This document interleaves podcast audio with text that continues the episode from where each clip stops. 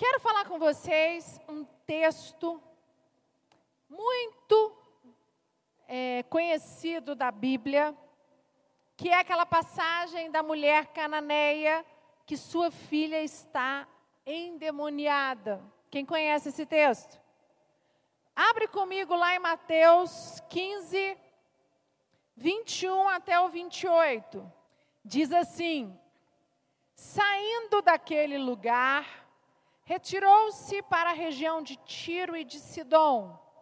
Uma mulher cananeia, natural dali, veio a ele gritando: Senhor, filho de Davi, tem misericórdia de mim. A minha filha está endemoniada e está sofrendo muito. Mas Jesus não lhes respondeu a palavra. Então seus discípulos se aproximaram dele e pediram: manda embora, manda-a embora, pois vem gritando atrás de nós. E ele respondeu: Eu fui enviado apenas às ovelhas perdidas de Israel. A mulher veio adorou-o de joelhos e disse: Senhor, ajuda-me. E ele respondeu: Não é certo tirar o pão dos filhos e lançá-los aos cachorrinhos. Disse ela, porém: Sim, Senhor, mas até os cachorrinhos comem das migalhas que caem da mesa dos seus donos. Jesus respondeu: Mulher, grande é a sua fé, seja conforme você deseja. Naquele mesmo instante, a sua filha foi curada. E esse texto aqui, eu não sei o que, você, quantas vezes, mas eu quero dizer para você que eu já li esse texto muitas vezes, li, reli, li, reli, e hoje, quando eu estava, eu escutei uma pessoa ministrar sobre esse texto e dali eu tive um, Deus falou comigo muito forte. E eu através depois do que eu escutei aquela palavra, eu fui estudar e montei essa palavra para hoje, porque eu achei muito forte o que aconteceu aqui.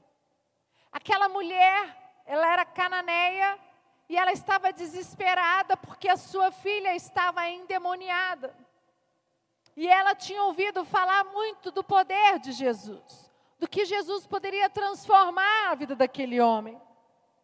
E o que eu quero mostrar para você aqui é que aquela mulher, ela foi até Jesus. Ela não importou de o que, que eles iam pensar, como seria, o que as pessoas falariam dela estar uma estrangeira falando com Jesus. E eu quero dizer para você que Deus está nas fronteiras, nos limites. A palavra de Deus ela produz e a palavra de Deus ela tem poder. E esse texto mostra para mim uma coisa muito clara. Se Deus não entrar no seu caminho, você tem que entrar no caminho de Deus. E foi isso que essa mulher fez. Essa mulher entrou no caminho de Jesus. Aquela mulher, ela estava tão desesperada que ela não esperou. Que é o que acontece muitas vezes com a gente. Nós queremos que o milagre aconteça, nós buscamos as bênçãos, mas nós queremos que Deus derrame as bênçãos dele sobre nós, que Deus ele esteja no nosso caminho. E eu quero dizer para você que você não precisa esperar Deus entrar no seu caminho. Aquela mulher era uma mulher cananeia ela era uma estrangeira, ela não era de Israel, ela não era judia. Mas aquela mulher estava desesperada. O bispo Rodovalho fala uma coisa, que ele fala que você, você pode vir para a igreja, pode vir para Jesus por amor ou pela dor. Verdade? Quem já ouviu ele falar isso? Você pode vir pela dor ou por amor. E o que tem acontecido hoje é, infelizmente, muitas pessoas estão vindo para Jesus pela dor. E esta mulher, ela não aguentava mais ver a sua filha sofrendo. E ela entrou no caminho de Jesus. E eu quero dizer para você que você que tem clamado a Deus, você que tem colocado seus joelhos, você que tem lutado contra Deus, você tem esperado Deus entrar no seu caminho. Eu quero trazer essa palavra para você nesta noite. Não espere Deus entrar no seu caminho. Entre no caminho de Deus, entre na frente, faça como essa mulher. Ela foi, ela não esperou, ela não quis saber o que iam pensar dela, ela não teve medo da reação dos discípulos e de Jesus. Ela estava determinada.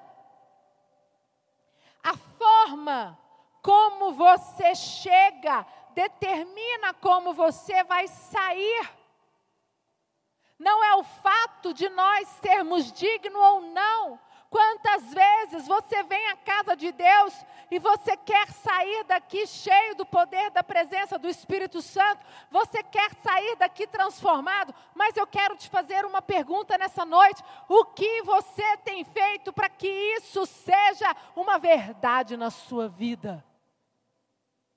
Sabe, Quantas vezes nós viemos para a casa de Deus, nós queremos que as coisas aconteçam na nossa vida, mas a gente acha que só estar vindo aqui, dar o nosso dízimo, dar a nossa oferta, já basta.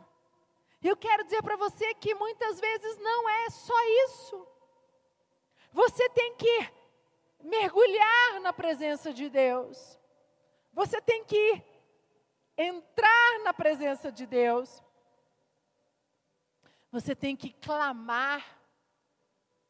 Você tem que falar, Senhor, olha eu aqui. Você tem que fazer de tudo para que Deus possa te enxergar. E muitas vezes, sabe o que tem acontecido com a gente? Nós ficamos quietinho, né? Não, Deus vai me enxergar aqui. Querido, Deus nos ama, Deus vai nos enxergar, mas você pode ir até Ele. Para que esperar? E foi isso que essa mulher fez. Essa mulher, ela falou: "Bom, eu não sou eu não sou da, da tribo, de, não sou do mesmo povo deles, eu não sou ju, judia, mas eu vou trocar nesse Jesus, eu vou lá falar com ele, porque eu creio que o poder dele pode curar a minha filha." Sabe? O sangue de Jesus ele tem o poder de nos libertar. O sangue de Jesus tem o poder de nos curar. E você precisa ter, crer e tomar posse disso. E essa mulher, eu não sei quando você lê o texto o que, que você entende, mas para mim ela estava sendo ignorada e rejeitada. Lá no versículo 7, 27, Jesus disse assim: Deixa primeiro saciar os filhos, porque não convém tomar o pão dos filhos. Lança-os aos cachorrinhos. Olha o que, que Jesus fala, gente. Deixa primeiro saciar os filhos, porque não convém tomar o pão dos filhos e lança e lançá-los aos cachorrinhos. Sabe o que, que Jesus estava, parece que Jesus estava dizendo aqui que não havia chegado a hora de atender os gentios, os estrangeiros.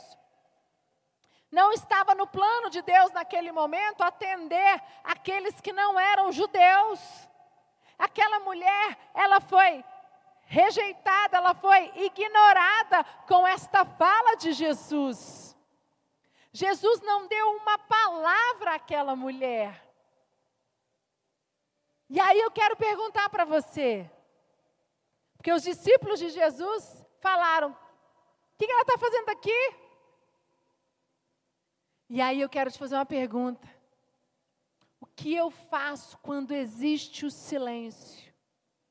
Você chega para tocar em Jesus. Você chega para conversar com Ele.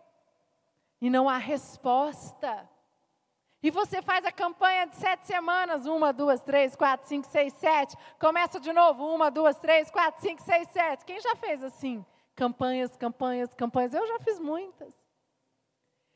E no meio dessas campanhas, você questiona: Deus se esqueceu de mim. O silêncio, Deus está me ignorando. Deus está me rejeitando. E eu quero perguntar para você que nesse momento, quando vem o silêncio, sabe o que, que pode ser o silêncio aqui? A não resposta da pergunta que você tem feito a Deus. Você tem clamado a Deus uma resposta para o seu casamento, você tem clamado a Deus uma resposta sobre a sua enfermidade. Você tem clamado a Deus uma resposta sobre o seu ministério. Você tem clamado a Deus sobre a sua vida financeira. Você tem feito perguntas para Deus. Você tem falado com Deus. E você não tem escutado a voz de Deus. A sensação é que Ele se esqueceu de você. E o que fala mais alto quando acontece isso? O que acontece com você quando isso acontece, quando o silêncio paira. Você já pensou nisso? Pensa agora numa situação que você está vivendo hoje, que você tem perguntado a Deus, mas você não tem obtido resposta. Qual tem sido a sua reação? Sabe? Quantos aqui deixam o orgulho falar mais alto? Exemplo. Será que ficaríamos aborrecidos com Deus por sermos comparados com cachorros?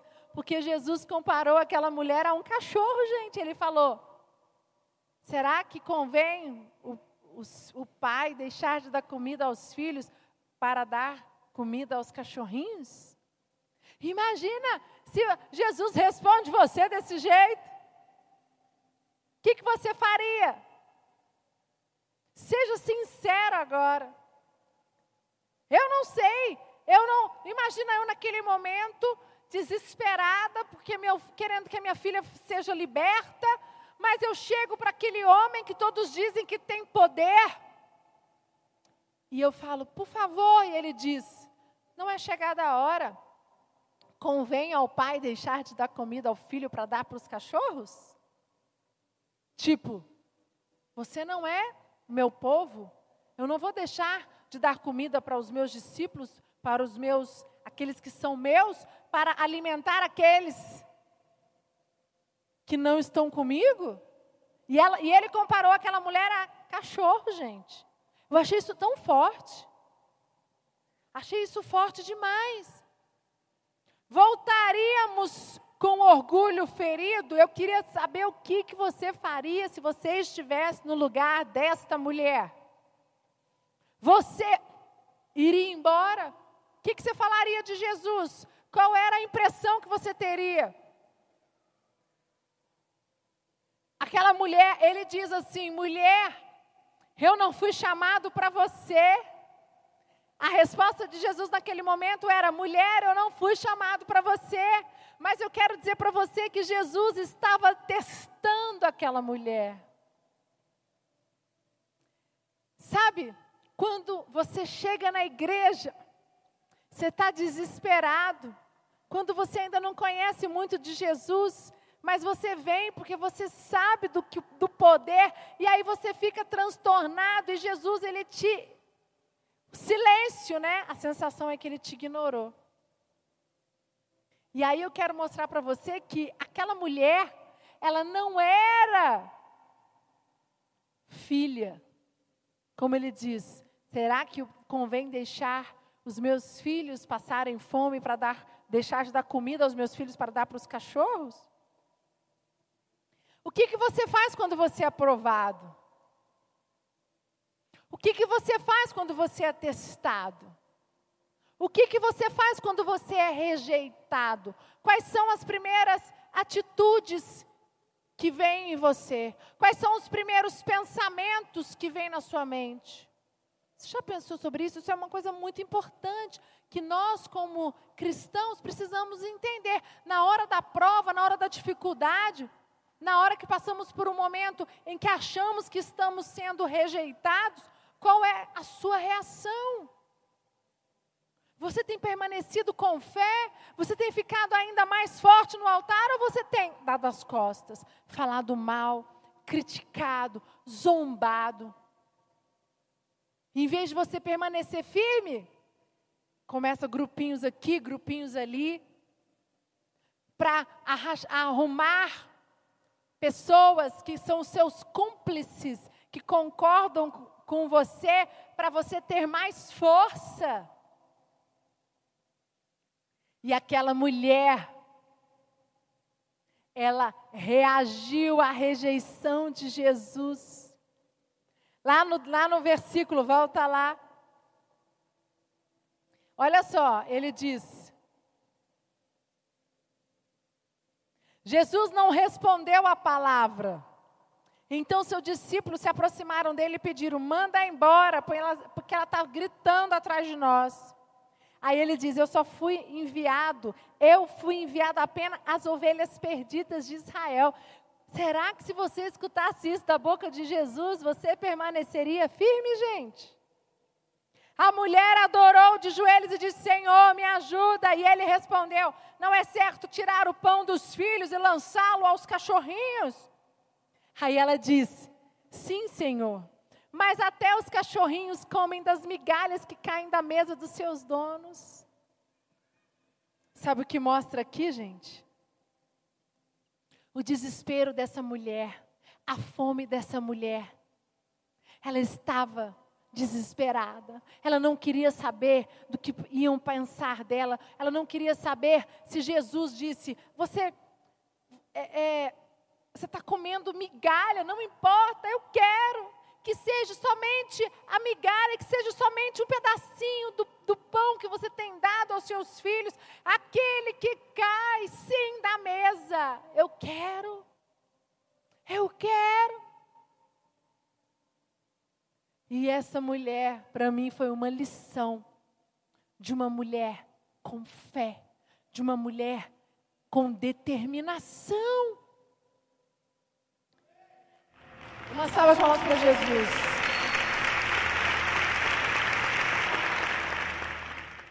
Essa mulher, ela reagiu à rejeição de Jesus com a rendição e a humilhação. Esta mulher não reagiu com murmuração vazia e inútil. Tiago 1,12, abre sua Bíblia comigo.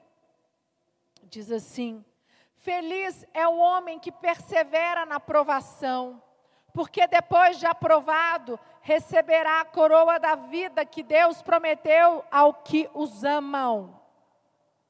De novo, feliz é o homem que persevera na provação. Esta mulher passou pela provação e perseverou. Não importa se são migalhas, não importa que ela queria a cura. E sabe como que nós fazemos? Se o meu milagre não for completo, se não tiver a chuva de bênçãos, cem vezes mais, do jeito que eu pedi, porque às vezes Deus abre as comportas do céu para nós e Ele sabe do tanto que você vai dar conta. Então, vamos lá. Você quer uma promoção para ganhar cinco vezes mais. Aí, Deus te dá uma promoção para você ganhar. Em vez de ser uma vez, você ganha metade, 50%. Você fala, não quero. Eu não quero, não foi isso que eu pedi. Você não consegue enxergar nos pequenos detalhes que Deus nos dá as bênçãos de acordo com que nós somos capacitados para reter as bênçãos. Deixa eu falar uma coisa para vocês. Eu conheço uma pessoa, por causa desse programa que nós estamos fazendo com a Academia 3R, que é um programa fora da Sara Nossa Terra, online, que é o meu trabalho como psicóloga, junto com, junto com o Lucas, nós conhecemos algumas pessoas que não são, 60, 40% das pessoas que estão como alunos nossos não são da Sara. Alguns são evangélicos, outros nem são. E nós conhecemos algumas pessoas ali, é por causa das aulas que nós estamos dando, pessoas que ganharam muito dinheiro. Exemplo, em um ano ganhou 300, 500 mil reais. Num ano. Teve de lucro mais ou menos 50 mil reais por mês. E uma pessoa que ganhava 5 a 10 mil começou a ganhar 50. E o ano se passou, começou o ano agora, ela, esse ano, e ela foi fazer as contas não tem um real, está devendo 200 mil reais. Agora me explica, como é que uma pessoa passa e ganha 50 mil reais mês, chega no final do ano, vira o ano, inicia o ano devendo 200.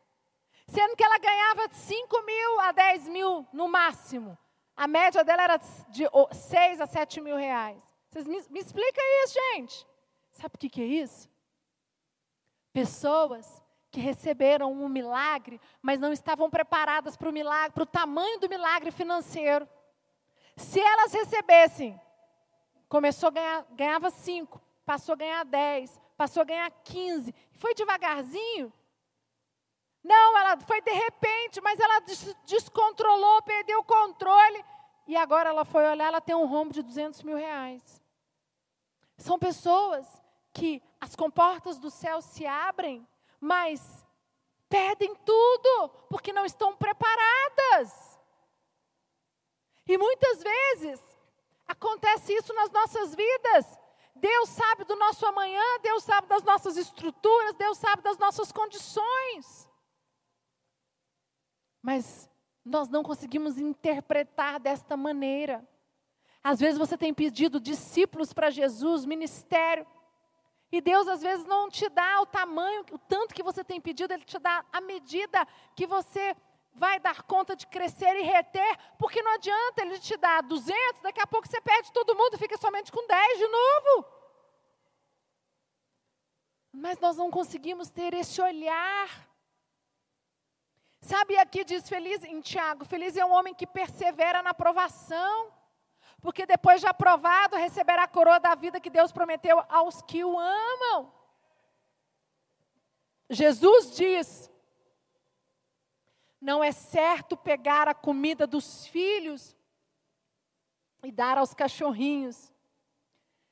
Agora, sabe o que me deixa mais triste? É que tem tanto, tanto filho. E filho, filho de Deus, que não tem mais fome da palavra. Aquela, essa, aquele trecho daquela parte da mulher me dói o coração, por quê? Porque aquela mulher, ela era um gentil, ela era uma estrangeira, e ela tinha fome de Deus. E quantos filhos de Deus não têm mais a fome do que aquele que estrangeiro tem? Isso me dói. E aí a mulher diz: seus filhos desperdiçam a comida que você dá a eles. Sabe o que, é isso?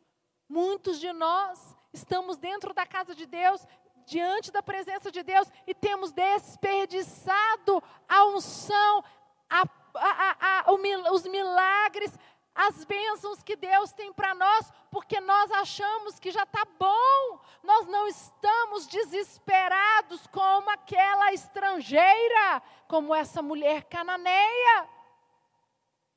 E ela diz assim: ela fala: seus filhos desperdiçam a comida que você dá a eles.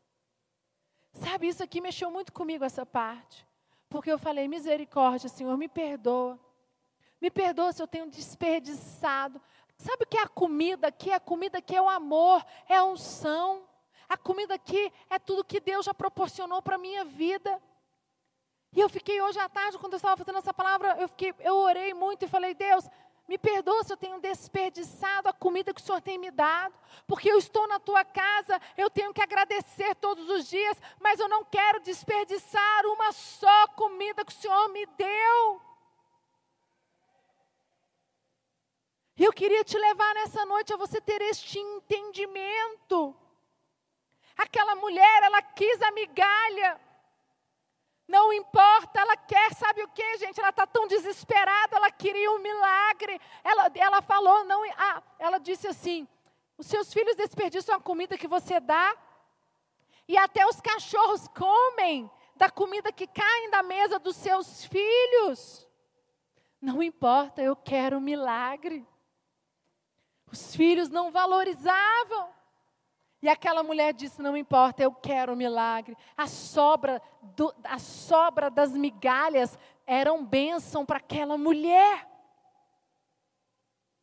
A sobra das migalhas eram bênção. E quantos de nós somos filhos e temos desperdiçado as bênçãos? Você só tem murmurado. Você só tem criticado.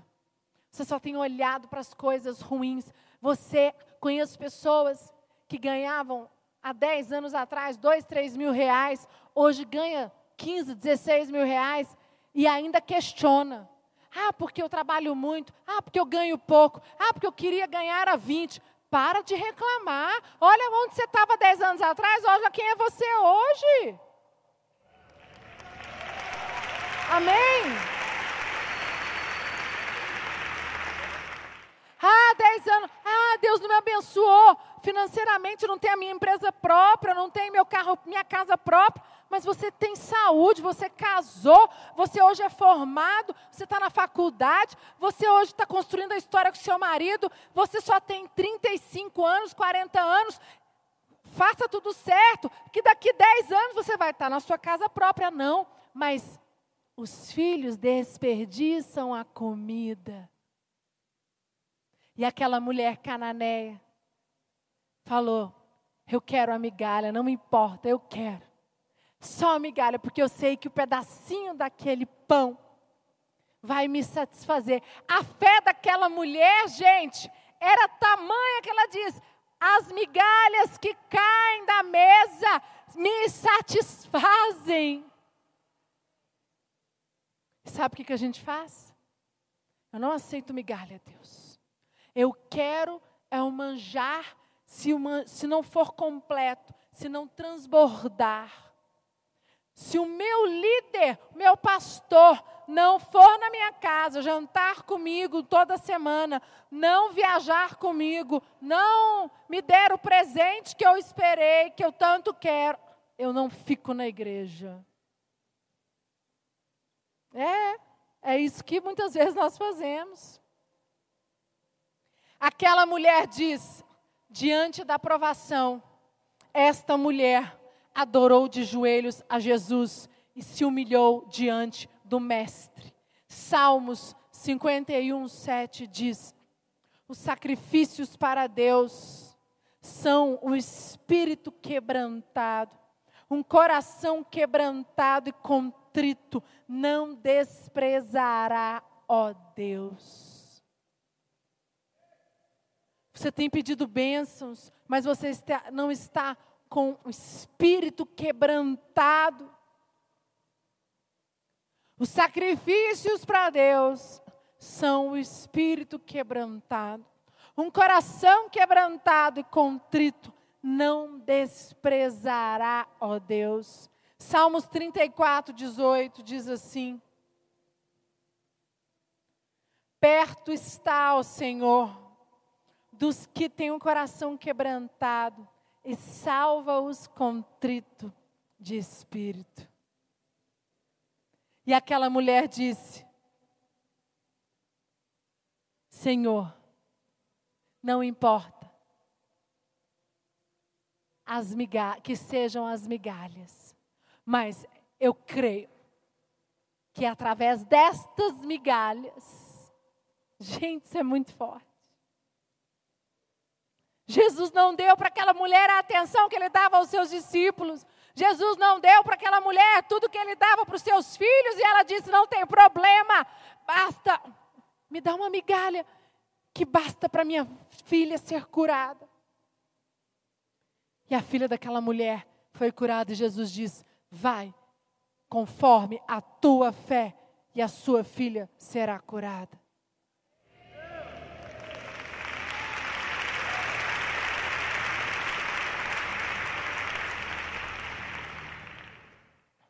Quantos de vocês aqui nessa noite estão esperando os manjares, manjar, para manjar para o seu milagre acontecer? Não precisa de manjar. Como aquela mulher disse, as migalhas que caem da mesa serve para mim. Para o milagre acontecer e a filha daquela mulher foi transformada. Quantos de vocês aqui estão nesta noite desesperados, desesperados por um milagre? Vocês estão na campanha, estão. Eu queria que você fechasse os seus olhos agora. Equipe de louvor pode subir. Que você agora falasse com o Espírito Santo. Como está o meu coração? Eu estou quebrantado e contrito. Será que eu aceitaria somente a migalha? Vai de acordo com a sua fé, querido. É a sua fé. Você tem idealizado algo grandioso, isso tem roubado você da presença de Deus. Sabe, hoje é dia de você se reconciliar. Hoje é dia de você falar: Senhor, me perdoa, Deus. Eu não sei se eu teria a atitude desta mulher. Jesus, ignorou ela primeiro, depois disse: Eu não estou pronto para dar comida para vocês, eu dou para os meus filhos. Você não deixa de dar para os filhos para dar para os cachorrinhos. Mas aquela mulher não se importou. Quantas vezes nós, em vez de olharmos para o nosso milagre, nós temos olhado para como Deus vai fazer e quanto Deus vai fazer a forma que Deus vai fazer. Isso tem roubado a sua fé. Não importa quando, como será feito, importa é que será feito. Feito, feito, feito.